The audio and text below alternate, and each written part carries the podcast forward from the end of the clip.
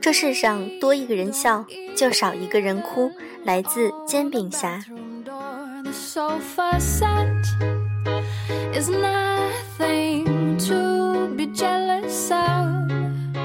大家好，这里是用声音感受世界的优质女纸必修课，欢迎大家来做客，我是小飞鱼。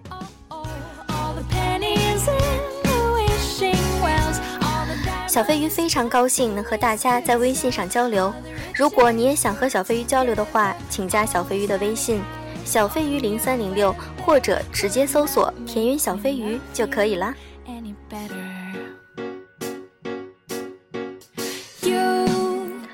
今天让我们来分享一篇来自张德芬的文章：怎样爱上你自己。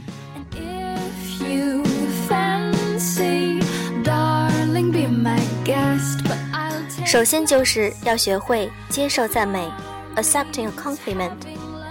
接受赞美有时难于上青天，你要是从小在批评声中长大，那就更难了。说真的，这种本领可能学一辈子才能有所成，可是再难也得学。最珍贵的赞美往往出其不意，突然而至，让人不知如何作答是好。此时你若急于否认，就相当于暗示对方的称赞不属实。这样一来，对方就要加倍的费力解释，致使原本愉快、美好、大度的赞美降为格调，变成了心灵鸡汤式的安慰。记住，这是大忌。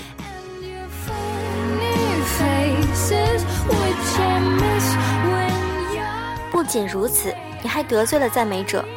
你的否定，言下之意就是他们在某种程度上不够聪明敏锐，对你的了解亦远远不够。不然不会拍马屁拍到马腿上，所以不如优雅的接受赞美吧，真诚的说声谢谢即可，同时也接受别人眼中的那个自己。渐渐的，你不仅不会骄傲自负，而且还会获得自尊、自爱和自信的秘密武器哦。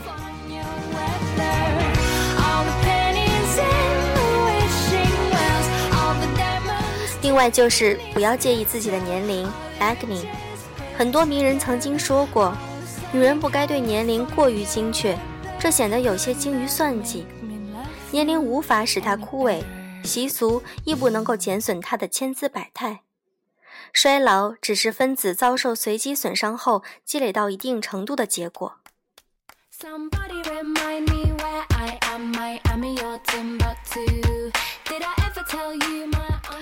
另外一点就是近似约会。以及如何使约会成为真正的约会，almost date and how to avoid it the second time round。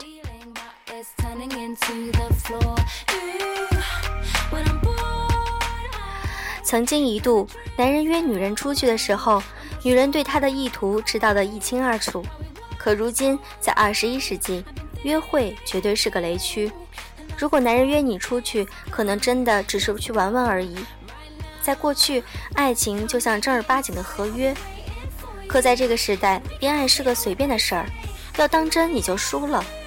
有时真不如随心所欲，顺其自然。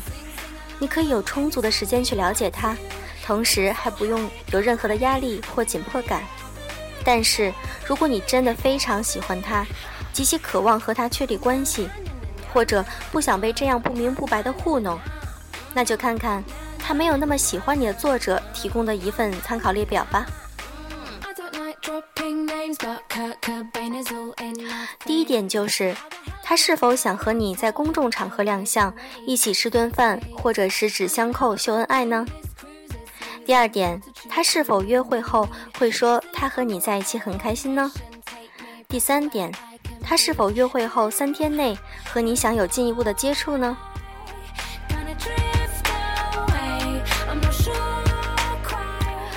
出去玩不是约会。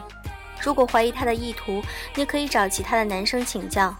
我们女人总摆脱不了与人为善、急于讨好的倾向，所以常常好心办坏事，导致闺蜜们在疯狂的爱情幻想中越陷越深。比如，弄得她们去婚纱店看婚纱，或者是考虑将来的宝宝叫什么名字。有时候，我们也需要从情场纳粹那里得到一点残酷的真相。你的朋友可能也需要从你这里得到这些客观事实。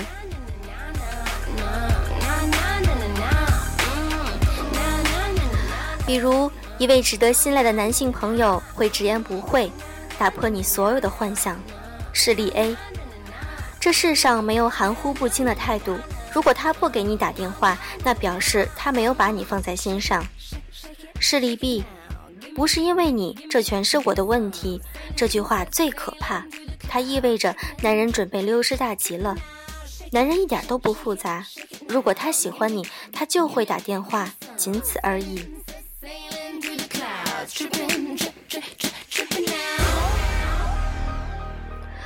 另外一点就是闺蜜 （best friend），虽然事无绝对，但闺蜜差不多是你家庭之外最亲近的人，在他面前，你大可以卸下一切伪装，赤诚以待，他绝不会对你指手画脚，百分之百值得信赖。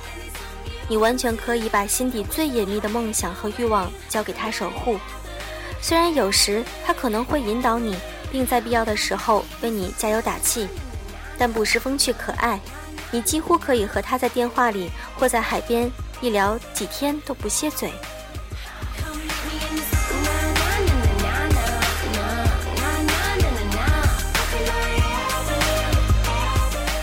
如果因为家庭或工作原因没办法播出足够的时间让闺蜜来陪你，你会想她想得发疯。不过，一旦你们在一起了，你又会觉得她似乎从未离开过。闺蜜还有一个特征，那就是她从来不会真正的提要求、讲条件。听起来似乎太过理想，是吗？那就做好偶尔发生不快的准备吧。毕竟现实就是现实。但与此同时，你也得知道，没有闺蜜的生活是不可想象的。让我们为闺蜜而欢呼吧！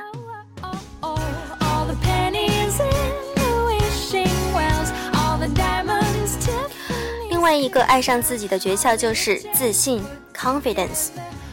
自信毫无神秘可言，它只是一点点自知之明，一点点悟性。自信的人知道自己的哪些缺陷可以改变，哪些缺陷只能接受并忽略，然后再将优点发挥到极致。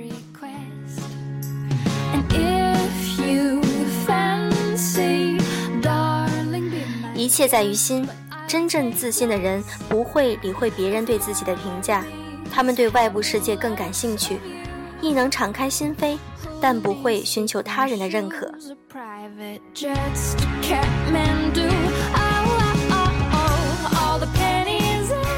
还有一点就是一刀两断，cutting ties。人生苦短，不值得为你辜负你的人、扼杀你潜能的工作或幼稚无聊的爱好浪费时间。务必看清楚情况，至少得给朋友或爱人一个改变的机会，否则就太不近人情了。也许中途你们会各让一步，这样起码也能留条后路。如果已经深思熟虑过，你觉得必须干净利落的和对方一刀两断，那就当机立断，动作越快，后患也就越少。不过凡事都不要做得太决绝，你可以感谢对方的友情。然后说声拜拜，只是不要回头，这样对人对己都有好处。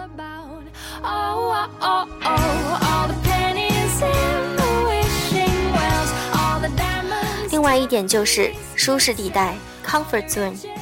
真正的生活始于走出舒适地带。我们所有人都需要走出舒适地带，在外面闯荡一番。身处潮湿寒冷的环境是让人感觉有生气的最佳途径之一。我们最浪费了太多的时间窝在舒适温暖的办公室或者是温馨的家，还不断的抱怨天气。其实有什么好抱怨的呢？在这种地方，再惨也不过就是脚脖子崴了。骑马、游泳、划船、露营，这些都是走出舒适地带、投入大自然的方式。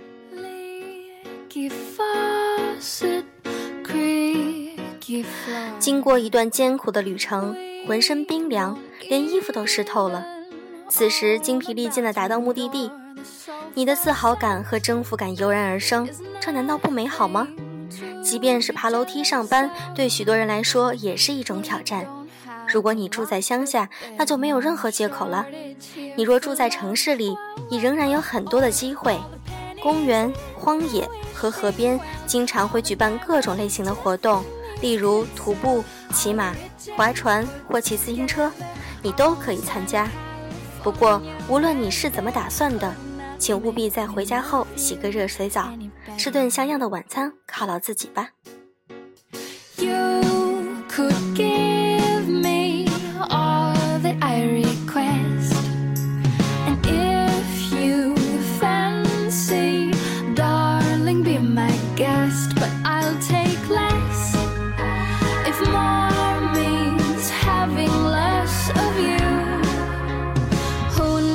sequin shoes, a private jet to Kathmandu.